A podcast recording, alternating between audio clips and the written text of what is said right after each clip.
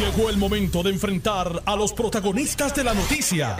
Esto es el podcast de En Caliente con Carmen Jovet. Gracias a Dios que es viernes de reunión con amigos y familiares, viernes de reconciliación, viernes de risa, viernes de renovación y sobre todo de reflexión para no cometer los mismos errores semana tras semana tras semana.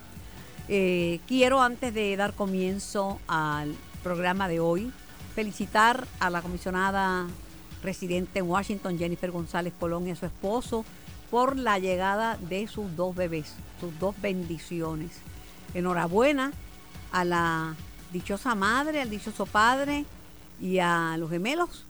Eh, mis bendiciones y, que todo pues, siga en el orden divino. Tengo en línea a la presidenta de la Comisión Estatal de Elecciones, la jueza Jessica Padilla. Buenas tardes y gracias por su tiempo.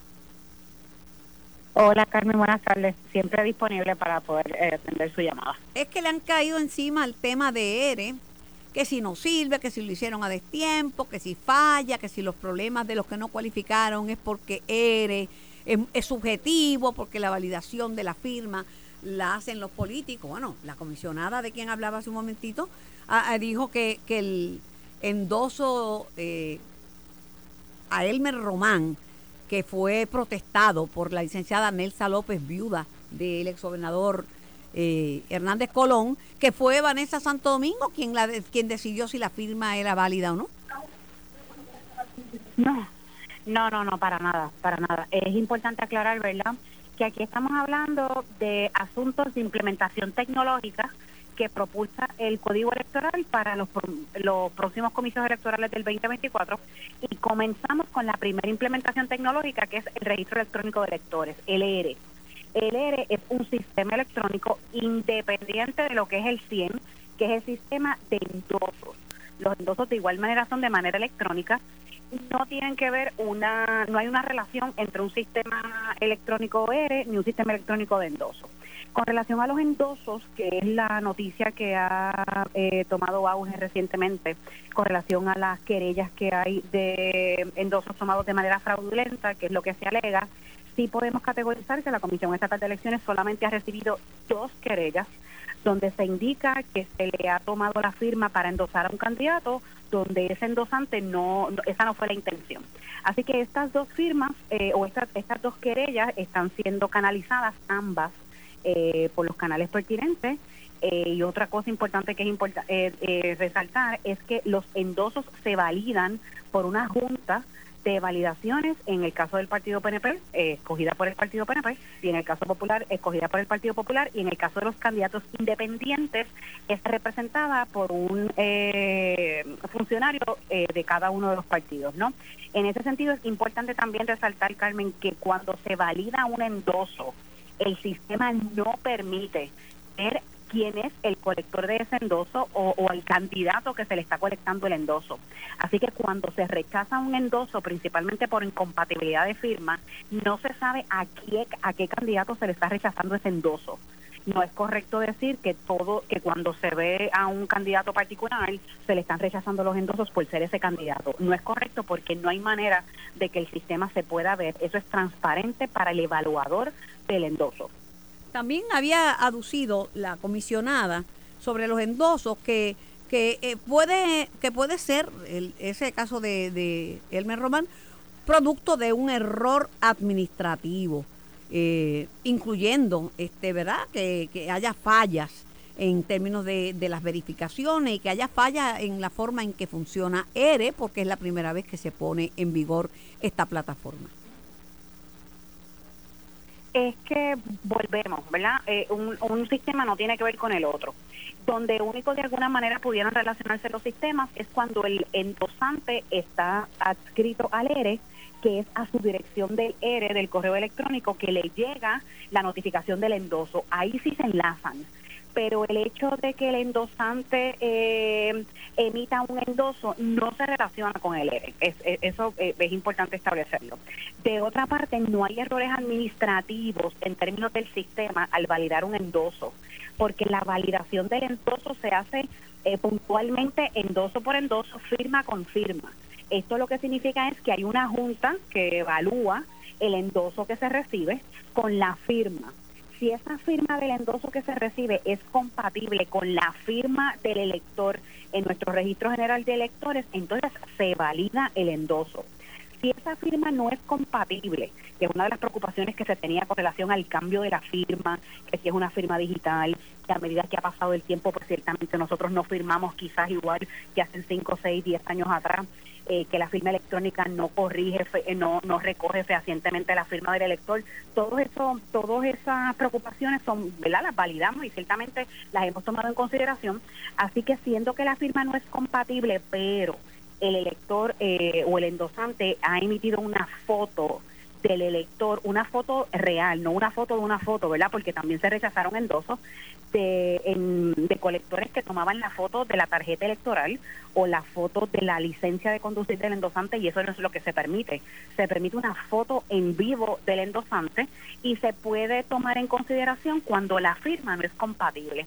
Así que no estamos hablando de un error administrativo del sistema, estamos hablando de la cualificación o la validación que le hace una junta de funcionarios, de personas que tienen ante su consideración la legitimación o no de un endoso. Aunque digan que eh, no funciona, ¿verdad? Y que no, ustedes no tenían un plan B para el mal funcionamiento de ERE, que es otra de las imputaciones, no es menos cierto que hasta ocho independientes, candidatos independientes que tienen menos recursos, ¿verdad? Y que tienen no tienen el refuerzo de una colectividad política, lograron completar los endosos, ocho independientes. Claro, correcto incluso precisamente estas querellas que no es que sean buenas, ¿verdad? Nadie quiere que haya algún tipo de, señalamiento ante un proceso. Estrictamente no es algo que nos agrade ni querramos, pero, pero es evidencia fehaciente de que el sistema sí funciona. Porque antes cuando se recolectaban los endosos de manera física, eso eran cajas de documentos que llegaban a la Comisión Estatal de Elecciones y no había forma humana ni en tiempo de poder validar todos y cada uno de ellos.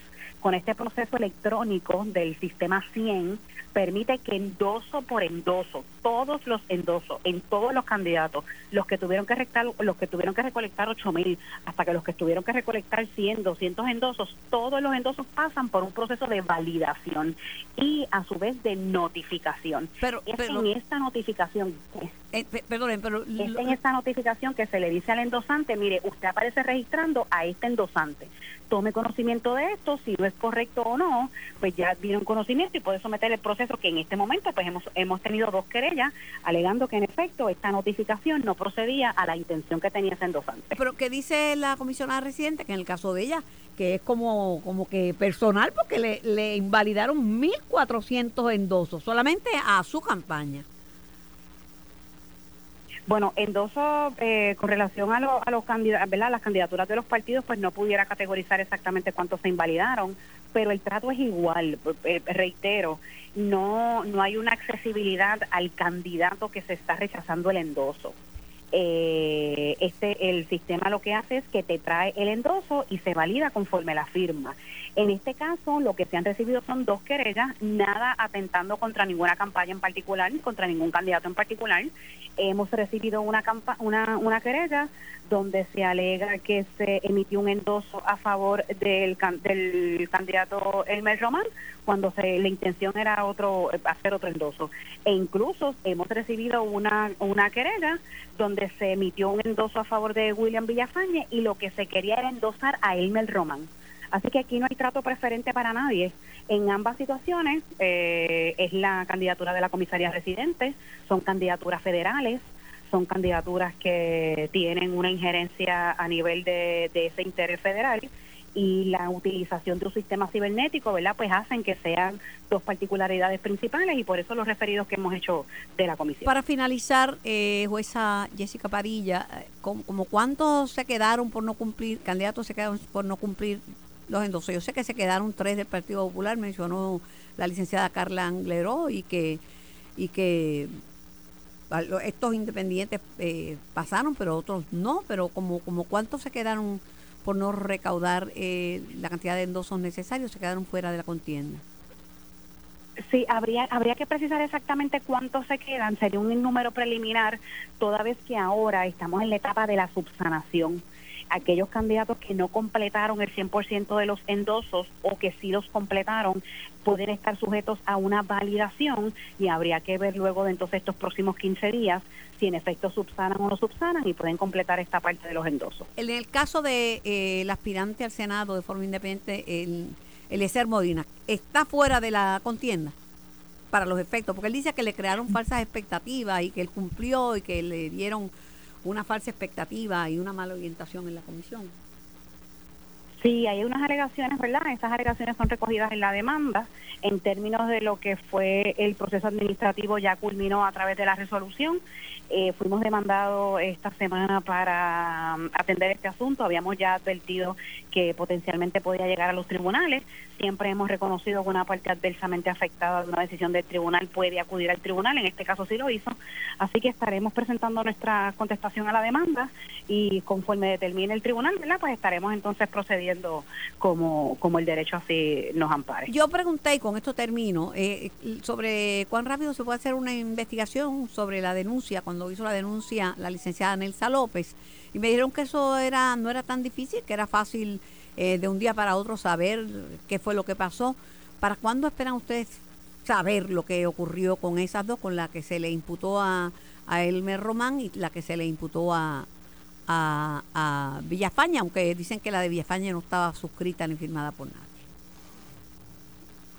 Eh, ambas querellas están juramentadas. Ambas querellas están ante la consideración de la comisión. Ambas querellas, sí. Ambas querellas están juramentadas, eh, fueron presentadas físicamente ante la Secretaría de la Comisión. Eh, el asunto con relación a la facilidad de los procesos, pues se regulan todo, ¿no? Eh, nosotros tenemos internamente un reglamento de querellas que establece los procedimientos y las formas que tienen que seguirse o los requisitos que tienen que seguirse para radicar una querella. En el caso de la primera querella, eh, se le solicitó a la licenciada eh, López que presentara evidencia de haberle notificado al querellado para el debido proceso de ley, luego que se certifique esa notificación, esto pasa a la consideración de la comisión para que la comisión finalmente determine si van a coger la querella y se establece un comité examinador. Lo mismo pasa con la querella eh, relacionada al endoso que no se emitió a William Villafañe, pasa, hay que acreditar que cumple con todos los criterios de la querella interna eh, para los procesos administrativos y de igual manera es referido a la comisión para que se establezca si procede y se y se identifique lo que es el comité examina, el, el comité examinador. Mientras eso ocurre y los procesos administrativos ocurren, es lo que hemos dicho siempre y enfatizamos cuando la Comisión Estatal de Elecciones advenga en conocimiento de que se ha cometido algún eh, fraude o se ha violentado alguna disposición del Código Electoral que promueva a un delito electoral, la Comisión Estatal de Elecciones no va a escatimar en referirlo a las autoridades pertinentes. Así lo provee nuestro reglamento. No tenemos que agotar remedios administrativos, no es una imprudencia de nuestra parte atender los asuntos electorales de manera liviana.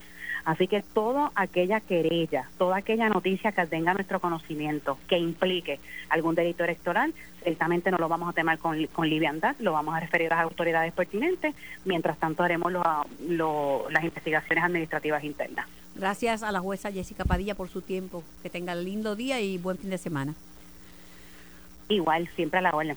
Buen día. Tengo al licenciado Michael Corona en línea. Como ustedes saben, Michael Corona estuvo representando al sobrino de Ricky Martin, Denis Sánchez Martin, eh, pero aparentemente había desconfianza entre las partes y cesó la representación legal.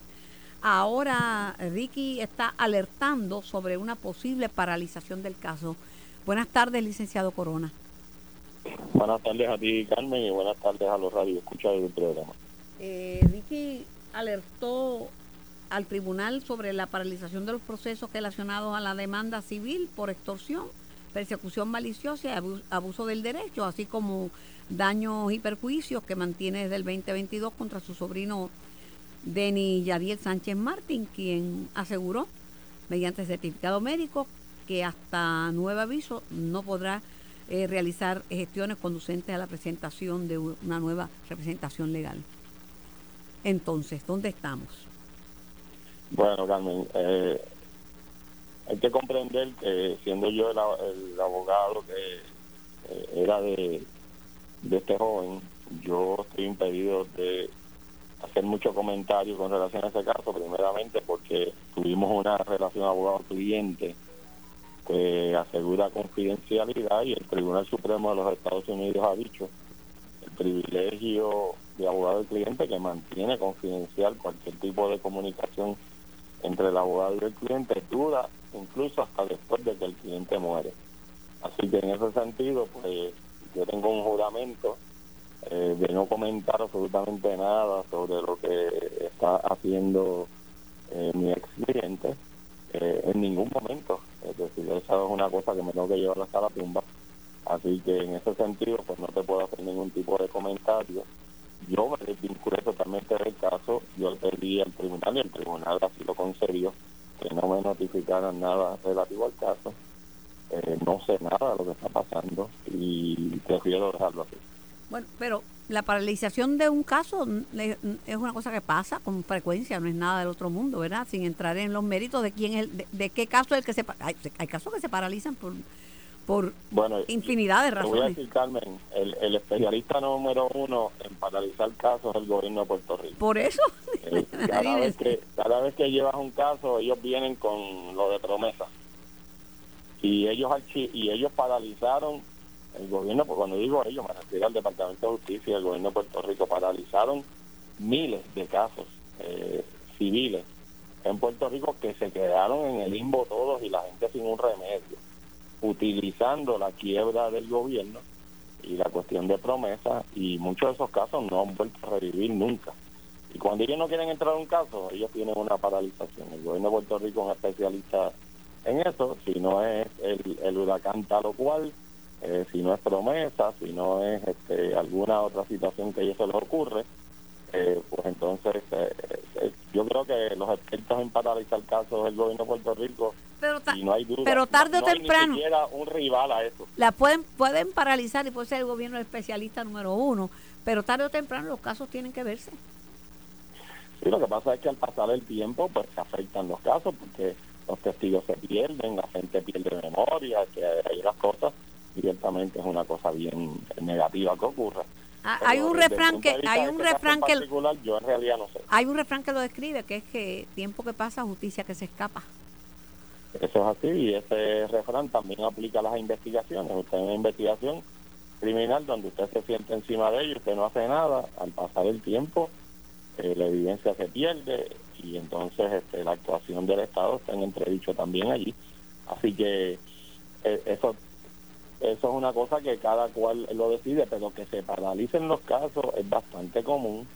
Eh, las personas piden tiempo adicional, el tribunal debe ser ¿verdad? prudente concediéndolo y, y de allí pues este o seguirá el caso y pero en eso pues yo no me voy a involucrar porque como eh, ya está establecido pues no solamente yo pedí la renuncia sino que Ben Sánchez me pidió la renuncia también así que nos pedimos la renuncia mutuamente. Yo no, tengo más nada que decir de ese caso. Bueno, pero sí, eh, hay un caso que han sido consultados muchos de los abogados criminalistas que postulan en Puerto Rico, es el caso del, del Cano Delgado. El Cano Delgado, testigo, testigo eh, del gobierno federal, un caso donde estuvo involucrado y ha ayudado, según los que conocen de este caso, a procesar a otros funcionarios públicos. Este, el, el, el eh, se ve envuelto en una situación, en una masacre, en un negocio del cual es copropietario y administrador, donde queda herido su hermano y un militar amigo de su hermano. De momento tiene una situación sui generis que es testigo y a la misma vez este dice que es víctima. ¿Cómo usted lo mira? ¿Cómo afecta eso el procedimiento? En este caso sí te lo puedo comentar porque es un caso que no es mío y no tengo nada que ver con él. Y mirándolo así de afuera desde el punto de vista jurídico, yo creo que el caso del Cano Delgado es un buen ejemplo de lo que ocurre cuando los gobiernos, especialmente en este caso el gobierno federal, empieza a otorgar inmunidades y pases eh, de impunidad a personas que en realidad muchas veces cometen hasta más delitos que las personas que se están procesando y que ellos delatan o como dicen en la calle, chotean. Eh, este tipo de testigo es un testigo que se le, como el Cano Delgado, que se le dio un montón de poder. Eh, no, él todavía está en la calle. Él ha protagonizado incidentes como el Lamborghini, que lo vieron en Lamborghini. Él ha estado en incidentes de otro negocio de él, que la gente no sé si recuerda, es donde aparecía este, el secretario de Salud Mellado allí este, bebiendo y compartiendo con él. Y este es otro negocio adicional, él dice que compró la llave, eh, donde ocurre probablemente la masacre más horrorífica en Puerto Rico en muchos años. Desde la masacre de la tómbola eh, no había ocurrido un asesinato eh, en masa tan grande como el que ocurrió los otros días en el negocio del Cano Así que esto es una cosa sumamente seria. Pero eh, soslaya lo, el problema con estos testigos estrellas, que se le da inmunidad. E igualmente que Oscar Santamaría, eh, la persona de la compañía de asfalto. Eh, estos son personas que eh, han hecho barbaridad y, y, resultan impunes, no se les toca el dinero ni nada, pasan a otras áreas y eh, a veces uno piensa que quizás eh, se le está dando eh, la inmunidad al que no es. Esto también pasa en los casos federales de narcotráfico donde se llevan 50, 100 personas y muchas veces, o casi siempre, hay una serie de testigos que están delatando en los casos de droga federal hay cinco o seis por lo general en cada caso grande. Y muchas veces estas personas son los dueños de los puntos y la gente más poderosa y lo que están haciendo es delatando a los chiquitos. Y entonces, este, en cuanto pues la moralidad de eso, pues yo tendré mi opinión, pero en cuanto a la situación legal, eh, esto crea una serie de problemas eh, terribles porque los acusados saben que el que está delatándolo es eh, más poderoso y, y, ha hecho más escante que ellos y eh, se encuentran en esa situación y se da la apariencia de que se está haciendo efectivo en todos estos casos de corrupción gubernamental o de narcotráfico y en realidad eh, no se está tocando a las personas que en realidad deben sufrir el castigo mayor. Así que yo creo que ese, ese debate se ha dado por tantos y tantos años, este, tú lo conoces bien porque tú sabes eh, eh, que en casos conocidos en Puerto Rico se le ha dado inmunidad a personas que tuvieron una participación en asesinatos directamente y se les dio la calle. Bueno, y, se, y se, entonces eh, se pide... Se, yo, no, yo, tengo que decir qué caso porque tú sabes los casos. Bueno, pero yo, yo sé que, la inmunidad es una falla de la justicia porque a veces se le da la inmunidad al que aló el gatillo y entonces, pues, eh, usted sabe, eso, eso no es inmunidad. Y la gente dice, ah, me siento tan tranquila, dice las familias de la víctima, porque fulano de tal, como por Beberdejo, por ejemplo, va a estar preso, eso nos da paz. Pero el que aló gatillo, el que la asesinó con sus manos, es, Cádiz, porque así son los hechos, ¿verdad? Y ese está protegido por la justicia. La verdad que Ay, es una cosa que es verdad, nos debe dar a pensar sobre el sistema y que quizás debemos reformular, eh, porque en realidad si usted lo que quiere hacer es justicia, eh, yo creo que el peor participante en este tipo de, muerte es la persona que no está allí, no a la gatilla, y está cómodamente en su casa ordenando a otros hacerlo. esa es mi perspectiva personal, la gente puede estar en desacuerdo conmigo, pero en la medida en que usted es el que va y hace las cosas eh, no debe quedar impune tampoco. Así que eh, eh, es una situación difícil para... Hay, hay que, hay que ponderarlo y para esclarecer un, carro, un caso se hacen unos acuerdos que, verdad, yo digo, ay, Virgen Santa, hay acuerdos que merecen palo. El caso, el caso del Cano es una persona que ya tiene su acuerdo, ya lo han utilizado como testigo o como testigo potencial y que todavía está haciendo titulares en un caso, en casos horroríficos lo que pone a pensar si fue una decisión correcta esa persona tratarlo como lo trataron cuando todavía está operando de una manera eh, que lleva a unos gatilleros a matar cinco personas, yo creo que son cinco, eh, están heridos tres personas, es decir, toda una situación que, verdaderamente pues llama la atención, donde él es el dueño, donde su hermano fue herido, donde un amigo de su hermano también fue muerto, que fue un militar, eh, y, y hay algo hay algo mal. algo no cuadra. algo no cuadra. Eso mismo. Algo no cuadra. Y, creo que, es decir, yo soy creyente que los gobiernos están allí para que todos, a mí, yo no le doy un pase especial al gobierno federal, yo, yo soy estadista y todo lo otro pero yo no le doy un paso al gobierno federal, que están actuando de una manera que no es la correcta, pues hay que levantar la voz y decirlo. Gracias, gracias mil. Gracias por tu tiempo, eh, Michael. Era el licenciado, igualmente, era el licenciado Michael Corona. Regresó y en breve tengo para ustedes más noticias. Estás escuchando el podcast de En Caliente con Carmen Jovet de Noti1630. AM por el 94.3 FM. Tengo en línea al licenciado Jorge Galva, eh, especialista en salud y además que fue el administrador de ACES. Buenas tardes, licenciado Galva. Buenas tardes, Carmen. ¿Cómo está todo? Pues bien, haciendo un resumen de las noticias que han sonado esta semana, el pleito entre Tatito y, la representante Lizy Burgos. Tatito dice que había un brote, eh, que hay un brote de COVID en, en, la, en la Cámara de Representantes. Entonces señala además que que pues que tuvo que hacer esa eh, eh, ordenar el uso de mascarilla para evitar más contagios quizá han tenido en contacto con el con el senado pero Burgos dice que le violaron sus derechos y y fue al tribunal y el tribunal le dio la razón. Ahora en el caso de Burgos ella no cree en el uso de la mascarilla y tampoco cree en las vacunas. Pues déjame decirte Carmen que esto es una de esas instancias donde lamentablemente la ciencia y el conocimiento médico se han rendido ante una serie de creencias que no tienen absolutamente ninguna base. Y me explico. Una de las medidas de salud públicas más eficaces y que ha salvado billones, literalmente billones de vidas alrededor del planeta Tierra, ha sido la vacunación.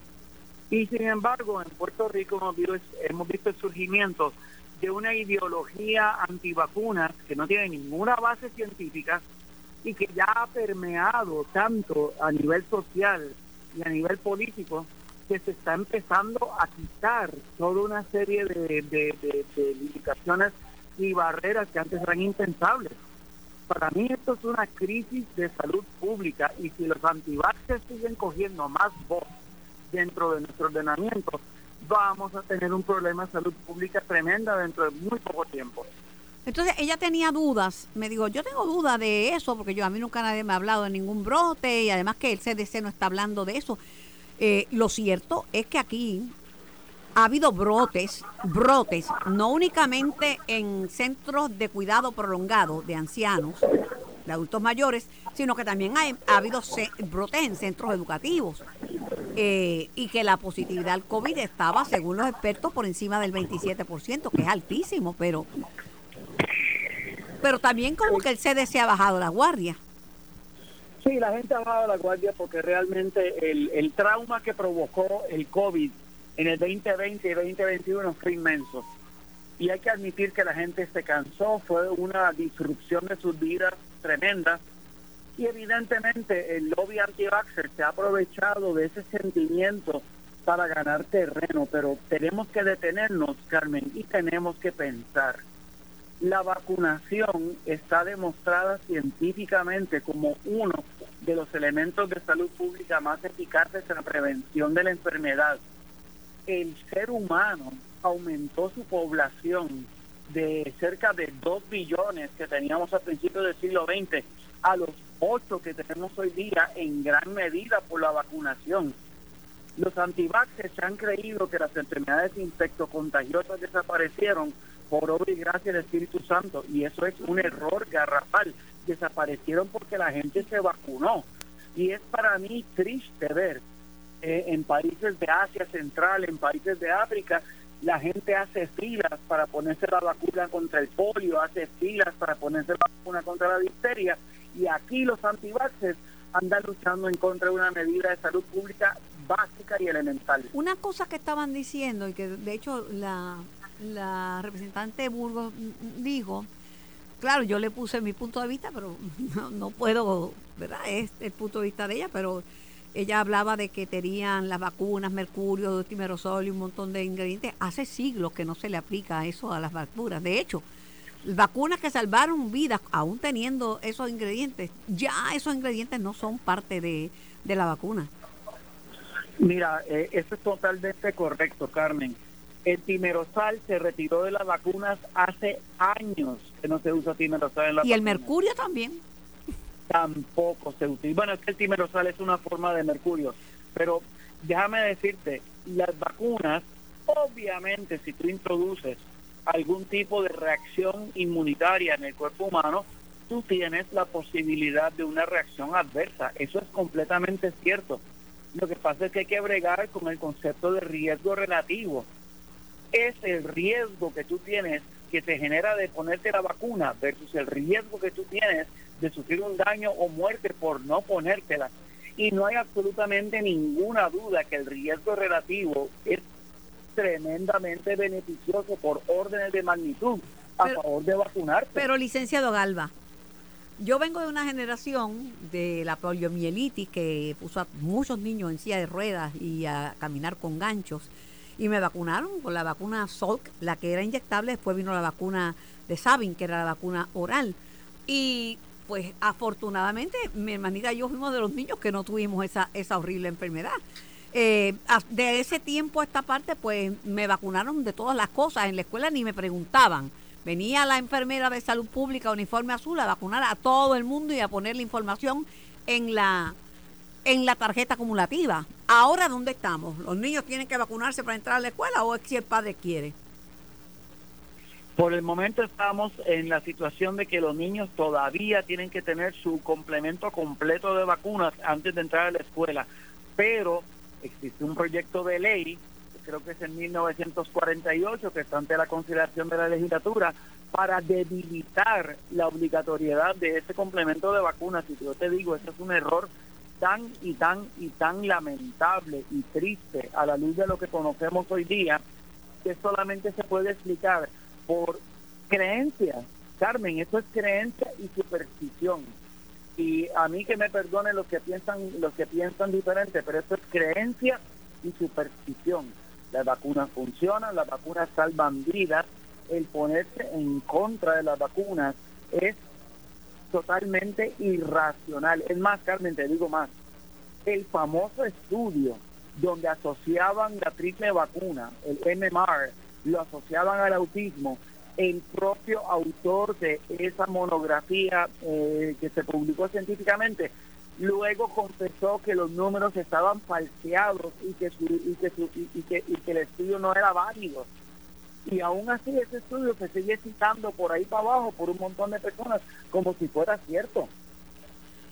Bueno, yo yo creo que es terrible porque tenemos la obligación de vacunar a nuestro, a nuestros niños eh, y no ponerlos a riesgo. Con todas las críticas que le pueden hacer a la exgobernadora Wanda Vázquez, yo tengo que reconocer que salvó vidas. Salvó vidas cuando decidió eh, hacer el lockout en Puerto Rico en un momento de desesperación. Y yo estuvo entre las primeras, no sé si fue la primera, la segunda, pero hasta la revista Político de los Estados Unidos le dio un reconocimiento a Puerto Rico y al gobierno de, de Wanda Vázquez por el lockout que salvó vidas. Mientras el mundo, mientras en Nueva York tenían los cadáveres, Calva, arremolinados uno encima de otro sin tener cómo disponer de esos cadáveres y, de, y con esa contaminación a plena luz del día. Mira, eh, Carmen, cuando la exgobernadora Vázquez Garcet decidió encerrar a Puerto Rico, efectivamente tomó una medida que es clásica de lo que se llama el principio precautelar de la salud pública. Y para ponerlo en arroz y Eso se estudia, ¿sabe? Eso se, estudia. y está determinado por la por de salud pública. Mire, si usted tiene una duda en cuanto a la posibilidad de daño a la población en salud pública, usted opta por la medida más cautelosa para proteger a la población. Cuando la, la, gobernadora Vázquez encerró a Puerto Rico, no había vacunas, no había medicamentos, no había antivirales, ni siquiera sabíamos con lo que estábamos bregando y por lo tanto el encerrar a las personas sí fue una medida extrema, by the way, justificada por la jurisprudencia del Tribunal Supremo de Estados Unidos y del tribunal, de los tribunales supremos de muchos estados, justificada porque no sabíamos con lo que estábamos tratando. A mí me duele escuchar a ciertos comentaristas burlarse del encierro que tuvo que hacer la gobernadora como si hubiese sido una medida completamente eh, irracional, sin fundamento, todo lo contrario. Fue la medida correcta en ese momento, luego que tuvimos vacunas, luego que tuvimos antivirales, luego que supimos cómo tratar la enfermedad en su parte aguda, pues claro, ahí ya podemos liberar, pero antes de eso no. Quiero decirle que eh, me preocupa porque está muriendo mucha gente de influenza y como el 90% de los que mueren no están vacunados y son adultos eh, mayores de, edad, ¿verdad? También los niños están a riesgo, pero allá las personas, el que tenga oídos para oír que oiga y el que tenga ojos para ver que vea. Antes de finalizar, quisiera que hablemos del futuro de la salud en Puerto Rico. ¿Dónde estamos, licenciado Galva, y hacia dónde vamos? Esta es una pregunta, Carmen, puntual, que tenemos que empezar un diálogo, un diálogo general. Eh, ¿Y por qué digo esto? Porque si las tendencias que, que vemos hoy día continúan sin corregirse y sin moderarse, vamos camino de una crisis de salud general como la que Puerto Rico no ha visto en su historia entera. Ese es el futuro de la salud de Puerto Rico si no empezamos a corregir ciertas cosas desde ahora. ¿Y qué es lo que tenemos que corregir? Tenemos que fortalecer y tenemos que implementar medidas reales de medicina primaria preventiva. Puerto Rico está lleno de gente mayor y de gente con enfermedades crónicas. Estas enfermedades crónicas típicamente están asociadas a estilos de vida. Solamente la medicina primaria preventiva puede ayudar con eso, porque cuando llegan al hospital ya están enfermos y es demasiado tarde.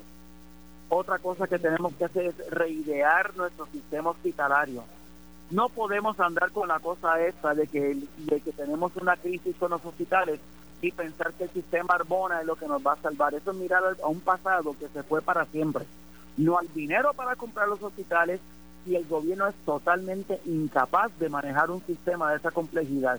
Hay que mirar hacia el futuro como... Aunque hubiese dinero, estamos en quiebra, pero aunque hubiese dinero, hasta las, las propias empresas privadas que manejan hospitales están quebrando. El manejo de un hospital depende de un censo. Depende de un censo. Y, yo te lo he dicho antes, yo entiendo que el gobierno tiene un papel fundamental dentro de la sociedad. No puede haber civilización sin gobierno. Sin embargo, una cosa que el gobierno hace mal es administrar negocios. Lo hacen pésimamente mal porque no es su función. Como dijo Winston Churchill alguna vez, si pusieran al gobierno a administrar el, desierto de Sahara, en cinco años estaba sin arena. Por lo tanto, pensar en un sistema armona como una respuesta es totalmente contrario al sentido común. Hay que mirar otras respuestas, ver cómo está evolucionando la salud y ayudar y proteger a nuestros hospitales en un proceso de transición que tienen que dar para que no desaparezcan, porque todavía los necesitamos y son una parte fundamental del ecosistema de salud. Añado, y con esto termino, licenciado Galva, que el Departamento de Salud debe, debe enfocarse en, eso, en ser un departamento de salud, no en un departamento de enfermedad. Cuando digo esto es que si el enfoque primario no es la prevención, no hay quien salve a Puerto Rico, porque no hay dinero que ayude a un país envejecido a que la gente goce de mejor salud si no, si no nos, dedicamos a, nos dedicamos a prevenir enfermedades y condiciones. Carmen, acabas de darle en, el, en, en, la, en la cabeza el clavo. Con la condición de nuestra población que está envejeciendo rápidamente y con enfermedades crónicas, con eh, múltiples enfermedades, patologías múltiples, no hay suficiente dinero para tratar todo eso si dejamos que la gente se agrave y se enferme. Hay que prevenir esa enfermedad, de lo contrario no va a haber dinero en todo el sistema para pagar por lo que cuesta esa cuenta. Gracias, licenciado Galva, que tenga un excelente fin de semana, linda tarde y hasta una próxima ocasión. Gracias, Carmen, igualmente. Esto fue el podcast de En Caliente con Carmen Jovet de Noti1630. Dale play a tu podcast favorito a través de Apple Podcasts, Spotify, Google Podcasts, Stitcher y notiuno.com.